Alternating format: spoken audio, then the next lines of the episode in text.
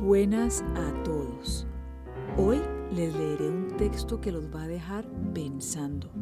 Se titula ¿Por qué las maestras se casan poco? Fue uno de los tantos editoriales que escribió la argentina Alfonsina Storni, poeta, escritora y obviamente maestra. Quiero que escuchen un pedacito de esta canción, Alfonsina y el mar, famosísima sendero solo de pena y silencio llegó hasta el agua profunda. La inspiró Alfonsina porque en 1938, muy deprimida, decidió suicidarse arrojándose al mar desde la escollera del Club Argentino de Mujeres ubicado en la ciudad de Mar del Plata. La reflexión que vamos a escuchar hoy se publicó en la revista La Nota y otras tantas se publicaron en el diario La Nación. Alfonsina decía las cosas por su nombre, a rajatabla. Cuando escribió su columna ¿Quién es el enemigo del divorcio? señaló directamente a las mujeres. Las cuestionó ni más ni menos que de doblegarse al matrimonio por ser cobardes económicamente hablando. Antes de arrancar con este tremendo editorial, les recuerdo, este espacio se llama Vociferantes.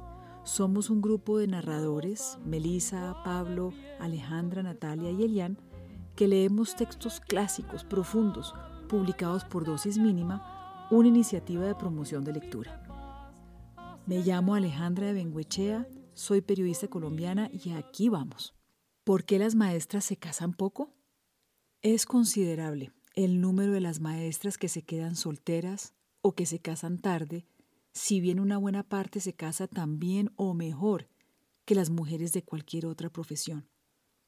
Aquel fenómeno, frecuente en la capital y en provincias, no deja de ser digno de observación puesto que la maestra es tan agraciada como cualquier otra joven y posee, además, la ventaja de tener entre manos un medio seguro de ganarse la vida.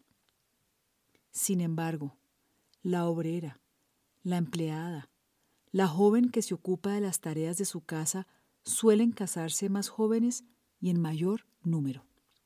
Es claro que perteneciendo por lo general la maestra a la clase media, se case menos que la obrera, puesto que el hombre obrero se casa también más joven y en mayor número que el de la clase media, pero no es lógico que se case menos que la empleada, ponemos un caso. Las razones que hemos podido catalogar en un rápido examen de este asunto se reducen a cuatro principales factores. Un factor económico, otro intelectual, otro social y otro moral. El factor económico. Es fenómeno bien conocido ya que mientras más seguridad económica hay en la mujer, menos prisa tiene por casarse. Un sentimiento de cualquier clase tiene infinito número de causas externas que lo precipitan, lo enfrían o lo avivan. Más fácil le será entrar en estado de amor o en estado propicio al casamiento a una joven necesitada del apoyo económico masculino que a quien pueda ir sosteniendo su vida material con sus propios esfuerzos. Quien tenga necesidad de casarse hallará menos defectos en sus pretendientes, los disculpará antes, los investigará más dócilmente y, en una palabra, cerrará los ojos más prontos y amará o creerá amar con más facilidad que quien sea pausada en ver y elegir. Claro está que esta condición de querer elegir bien no siempre es una virtud.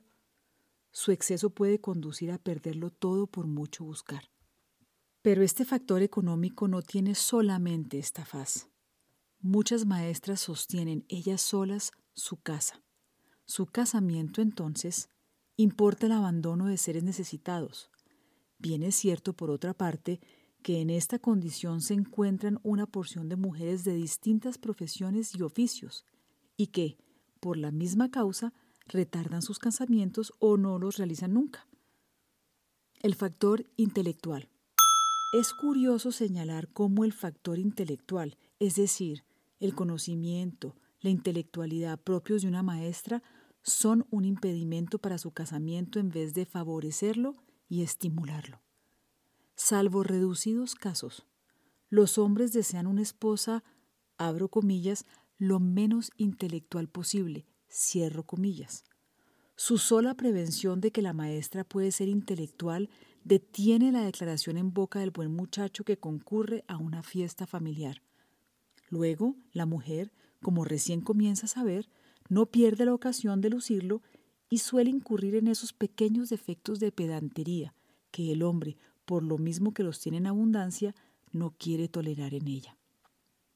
El buen muchacho va al baile familiar a bailar y no a discutir la ubicación de un río en un mapa y así se declara quien mejor baila y no a quien mejor intenta discutirle geografía.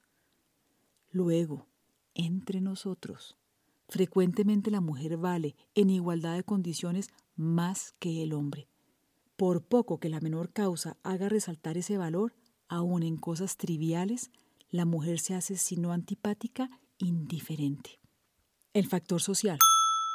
A lo anteriormente apuntado viene a agregarse algo muy importante, la vanidad social. Este mal muy nuestro, y acaso uno de los peores, no es privativo de la mujer maestra, pero la perturba también. La maestra se encuentra en una situación especial. Por lo que económicamente gana, por lo que sabe, por lo que está en condiciones de leer, de adquirir, aspira más de lo que su medio social le permitiría. El empleado común ya es poco o lo considera poco para ella. Echa ojos sobre el profesional, sobre su título, médico, abogado, ingeniero.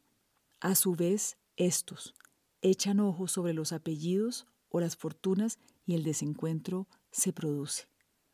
Podría agregarse aquí que no siempre hay vanidad en esta aspiración. ¿Acaso muchas veces haya un lógico deseo de encontrar en el esposo un espíritu cultivado y una mayor ventaja económica?